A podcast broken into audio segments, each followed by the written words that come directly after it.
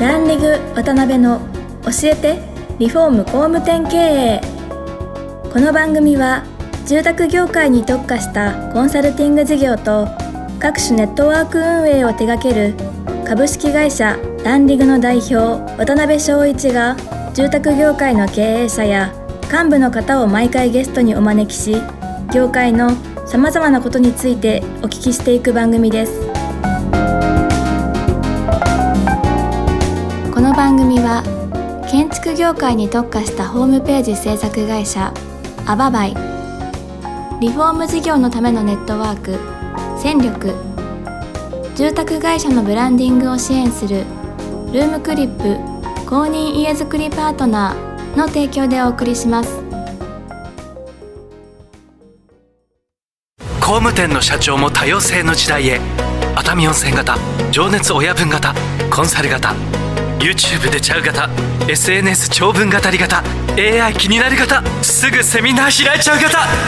いろんなタイプがあるけれどアババイが目指すのは一つ。みんなを高鳴るコンバージョンへ。偏見だと人は言うかもしれない。そして実際偏見かもしれない。でも聞いてください。私たちは諦めない。工務店集客のプロフェッショナルアババイ。えー、皆さんこんにちは。今週も始まりました。ランリグ渡辺の教えてリフォーム工務店経営パーソナリティの渡辺翔一です。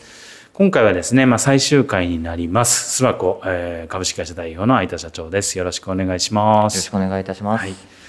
っと本当にいろいろ盛りだくさんでお聞きできてるんですけども今回最終回ということでですねまあ、あのいろいろ今後のことを中心にお聞きしていきたいなと思うんですが、まあ、巣箱に2021年にご就任されあの代表取締役にご就任されて、まあ、今後のこともあるんですけどまず今現状で巣箱が大事にされてる理念であったりとか、まあ、事業展開で大切にされてることとかなんかそのあたりがあれば、はい、お聞きできたらなと思います。はいありがとうございます、はいまあ、あの巣箱がですね、うん、今まで掲げてたミッションっていうのを、はい、今回私が代表になることで、うん、あの年明けちょっと変更しようと思ってましてね、はい、理由としてはあの今までのミッションがですねこう、まあ、住まいづくりにおいてこの業界の壁とか敷居をぶっ壊すみたいな形のこう、まあ、ミッションだったんですよね。だからなんか我々ずっと業界側でいた立場からすると、はい、なんかぶっ壊すとか 壁とかっていうのはなんかちょっとモヤモヤしていてですね。なるほど、はい、なんか外から見てるような感じがするなとあの思っていたんですけど、うんうんうん、まあ、それよりもやっぱりこう業界良くしようと思うとその頑張ってる事業者さんたちと一緒にこのお客様に対して価値をなんか想像していくっていう関係性が大事だなと思っているので、うん、はい、なので我々はその事業者さんとなんか一緒に価値を作っていくっていうことを今後のミッションに掲げたいなっていうふうにあの思っているっていうのが一つと、うん、なるほど。はい、あとやっぱりお客様のその先ほど言った納得感っていうところに関してもですね、やっぱマッチングで紹介するっていうだけじゃなくて今も紹介した後もですね、うん、もう引き渡しまで、もうセカンドオピニオンとしてずっとこうサポートしていくっていうのをやっているんですけども、もうアンケート見てても、もうそこをあのなんかサポートがあってよかったってお客さんの声が多かったりするので、まあ、そういう意味だとこの専門家さん事業者さんに対してもお客様に対しても、もっとこう現場目線でしっかりとサポートしながら一緒になって課題を解決して業界を良くするぞっていうふうなあのことが大事なんだろうなというふうに思っているので、まあ、そういうふうにミッションビジョンも変えていくっていうことも含めて、あの私としてはなんか今後巣箱の大切なものとして、はい、そういう気持ちで取り組んでいきたいなと思ってます。なるほどね、はい、なんか相田さんの中で5年後10年後とか20年後とか、はい、まあ会社としてのビジョンというか、はい、こういう方向性に持っていきたいなみたいなことが、はい、まあ、今後のこととしてもしあるんであれば、はい、お聞きできたらなと思うんですけど。はい、はい、あのまあ、いろいろ課題がある中で、ちょっとずつこう改善して今があるっていうのが巣箱なので、はい、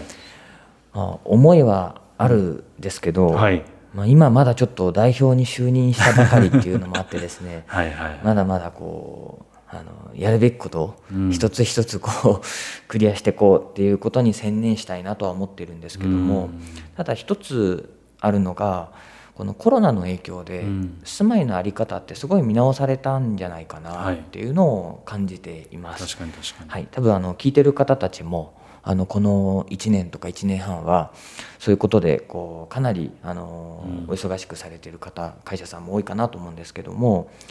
なんかよくある家の考え方で、うん、なんかこう寝に帰るだけの家とか、うん、なんか賃貸でいいやとか、まあ、そういう合理的に家を考えるあの流れも世の中あるのかなと思うんですけど、はい、やっぱりあの巣箱の存在価値っていうのは、うん、なんかそういう住まいに対してもっとこうまあ一人で暮らすにしても、こう家族と暮らすにしてもなんかこう家に価値を感じて、なんか暮らしていく中でなんかこう心に豊かさを感じられるようなそうすることでなんかこう世の中に対してももうちょっとこう明るく穏やかに、なんか批判するんじゃなくて、なんかこうしっかり受け止められるようななんかそういう明るい世の中になるためにもなんか住まいの価値っていうのは、もっともっとこうあのなんですかねあの価値って高いんだろうなと思ってるので、うん、なんかそういう世の中にしていくことになんか貢献できればなとは思ってます。はい、どうなんですかねやっぱコロナで一番変わったとこってどんなとこになるんですかねさっきおっしゃったような住まいにそもそも住まいに対する個人の注目度ももちろん変わったんでしょうし、はい、やっぱりなんかスタイルがもうなんか多種多様でねいろんな方がこだわりの暮らし方を模索するようにもなってますし、はい、結構そこら辺の変化って大きいんでしょうね。そうですね、うん、なんかもう本当今感じているのが、うん、コロナ前ってどっちかっていうと、うんうん、なんかこうサードプレイスとか、非日常みたいなキーワードが多かったような感じてるんですけど、うんうん、今はもうファーストプレイスこそ大事で、うん、それこそ在宅ワーク含めて、はい、オフィスよりも家にいる時間が長くなった方も多いですし、はい、あとはもう何よりも日常っていうところが本当大事なんだなっていうのを皆さん感じ始めてると思うのでぱりファーストプレイスとか日常っていうところの価値、豊かさっていうものをしっかりと我々はなんかこうメディアっていう機能も通じて、うん、でまた各専門家さんの取り組みっていうのを発信することを通じて、はい、なんか世に発信できたらすごいいいなとは思ってます。うん、なるほどね、はい、いやなんかそういう世界がね実現するのを想像するとワクワクしますね。そういう意味ですね。なんか社長としてこんな社長になっていきたいなとかってありますか？なんかちょっと 突然ですか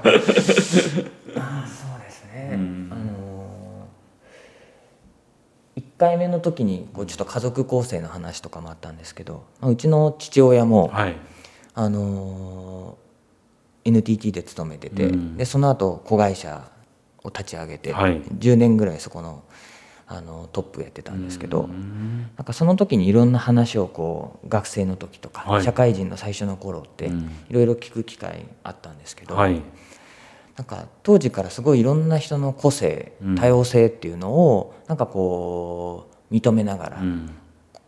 こうなんか生かしながら組織を作ってるだなってこう父親を見てて思ってたんで、うん、なんか僕自身もやっぱりそういうようなあの人を生かすような形の経営っていうのをやっていきたいなと思っているので、うん、なんかそういう父の姿を見てるっていうのが一つと、あとは私自身結構割と感化されやすくてですね。そうなんですね。素敵だなって思えちゃうことが多いんですけどなんで本読んでてもやっぱすごいなと思う人多いですし。あなるほどね、はい、なんか毎回お聞きするんですけどそういう意味でいくと目標とか、はい、参考にされる企業とか組織とか、はい、人物とか、はい、なんかいらっしゃったりするんですか？そうです。まあ多分まあ、業界内とか分かりやすさみたいなところで言いますと、うんうんうん、やっぱり私自身はもう本当あの周りに助けられて今があるみたいなところで言うと、うん、なんか一番助けてもらったなっていうのはやっぱり古巣の奥田の奥田会長だったりするので、あのものすごいこう尖った形で、あの経営はされてると思うんですけどでもなんか本当なんか人に温かい方だったりするので、なんかそういう両面最近だと両利きの経営とか、まあ、そういうところを持った方っていうのはやっぱりすごいなと思いますし、あのそれこそクライアントだった長野の会社さんの社長さんとか、はい、広島のあの会社の、ね、はい、社長さんっていうのは、本当にこういろいろこう話していくと、未来のことを見てたりだとか、社員さんのことを思ってたりだとかなんかやっぱりこう町地域の人のことをこう思ってたりとかっていうのが、もう会話にこうすごい出てるのをこう聞かせていただいてたんで、業界内で一番こう接していく中で、素晴らしいな素敵だなと思ったの方はパッとこう出てくるのはまずはその3人かなとは思います。なるほどね、はい、逆になんか異業種とかでもなんかこの会社好きだなとか、ね、勉強になるなみたいなとかってありますか？でもなんか僕も結構接客業ずっとはい、まあ、住宅っていうので接客をやってるんで、うん、この会社っていうことじゃなくても、まあ、いろんな自分自身が接客受けることが多いのでなるほどなるほど、はい、なんかそういう時になんか気持ちいい接客してくれると、うん、ファンになって何度も行くとか確かに確かに、はい、っていうのは多いかなと思いますし、うん、逆にそういうお店とか担当の方がいると、はい、その人になんかいいお客さんと思ってもらえたらいいなと思って よりよくなんかこっちも対応したりとかすると思うんで、なんかそういうなんかこう関係が取れるような取り組みしてる会社さんとか、なんか接してくれる担当の方っていうのは、なんかあのまあちょっと会社っていうわけじゃないですけど、はい、なんかあのざくっとしてますけど素敵だなとは思いますね。なるほどね。はい、はい、ありがとうございます。あのそろそろですね、まあ、時間にもなってきたんでですね、はい、まあ、の今後のまあ企業としてもしくは個人としてでも全然結構なんで、うん、まあ、夢とか世の中にこれはだけは残したいなとかなんかそういうことがもしあれば最後に締めとしてですね、はい、はい、お話聞けたらなと思います。ちょっと3つほどあってですね、はい、1つはやっぱり今まで自分もいろんな人の支援をしてもらって今があると思うので、まあ、これからなんか若い世代とかなんか新しいことをチャレンジする人たちがいた時に、まあ、ちょっと相談乗ってくれますかみたいな声をかけてくれることが多いんですけど、はい、まあ、そういう方たちの少しでもなんかこう支援になれば今までいただいた支援のまあ恩返しみたいな形になるのかなと思うのでそういう活動っていうのは、なんか今後もやりたいなと思うのが一つと、はい、あとはまあ具体的にはこの業界で働くやっぱり私があのインナーブランディングって掲げる中で本当にマネージャーって言われる人たちは大変なあの苦労をしながら会社のことも社員のことも思いながらやっていてなかなか悩みをこう相談できる場もなかったりするのでそういうビジョナリーマネージャーっていうのをなんかこう育成していくような、マネージャーのコミュニティみたいなものをなんか立ち上げられたらいいなと思っているっていうのが2つ目ですね。はい、で3つ目は、うん、まあ、あの最初の回の時に話したやっぱり有田家っていうのがもともとのその工務店っていうところもあってですね、うん、で今職人不足っていうのもあるので実は弟が今あの大工なんですよね。はいはいはい。はい、なのでなんかちょっと弟と、うん、弟棟梁っていう形で なんかこう、はい、工務店を空いた工務店を復活させれたらあの下請けの工務店でいいと思ってるんですけど、今頑張ってらっしゃる専門家さんたちの、うん、なんかこう職人不足を解決するようななんかこう次世代の職人。の顧客対応もしっかりできるようなとか、うん、それこそ IT とかにもある程度長けてるような、うん、でもしっかりスキルもあるような職人さん集団っていうのがなんか作れたら、なんか業界に対してのいろんなこう課題解決とか貢献っていうところの僕がなんか今まだできてない最後のピースは そこかなと思ってるんでなるほど、はい、そこはなんかいつもできるかなって思ってるんですけど、はいはいはい、なんかやりたいなとはすごい思ってます。はい、10年後にはもしかしたら鉢巻き巻かれて釘こう 今度棟梁られてるか分からないですね。えー、すごいなるほどありがとうございます。はい、あの今回で4回にわたりですね相田さんにはいろいろお話をお聞きすることができました。なんか相田さんのね人となりみたいなことも分かりましたし、まあ、諏訪湖にご就任されるまでのいろんなご経験も含めて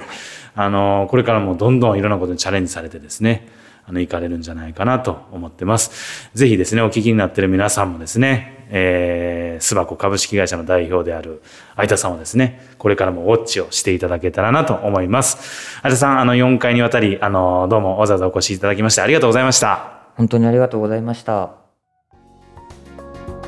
今回もランリグ渡辺の教えて。リフォーム工務店経営をお聞きいただきありがとうございました。番組では渡辺やゲストの方へのご質問やご意見ご感想を募集しています。ウェブサイトランリグにあるお問い合わせフォームよりお申し込みください。お待ちしています。